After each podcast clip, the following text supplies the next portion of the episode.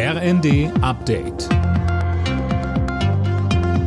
Stündlich neu. Auf den Punkt informiert. Ich bin Laura Mikus. Guten Abend.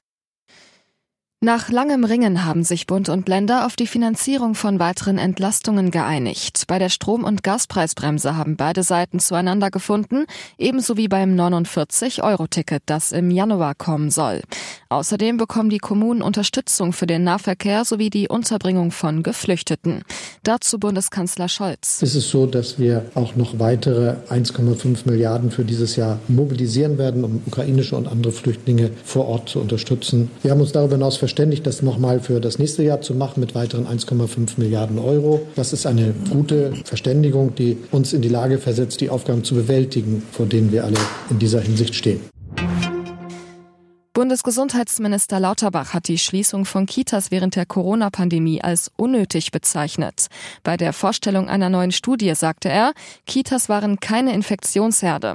Das müsse man mit Blick auf den Winter beachten. Russland steigt nun doch wieder in den Getreidedeal mit der Ukraine ein. Das haben das russische Verteidigungsministerium und auch die türkische Regierung mitgeteilt, die erneut als Vermittler aufgetreten war.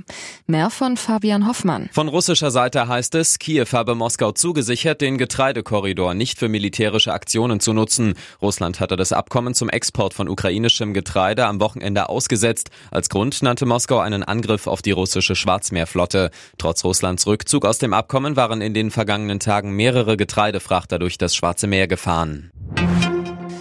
Fußball-Weltmeister Jerome Boateng ist wegen Körperverletzung erneut schuldig gesprochen worden.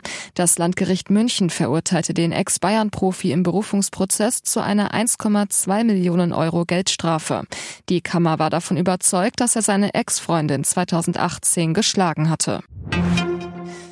RB Leipzig steht im Achtelfinale der Fußball Champions League. Im letzten Gruppenspiel setzten sich die Leipziger gegen Schachter Donetsk mit 4 zu 0 durch.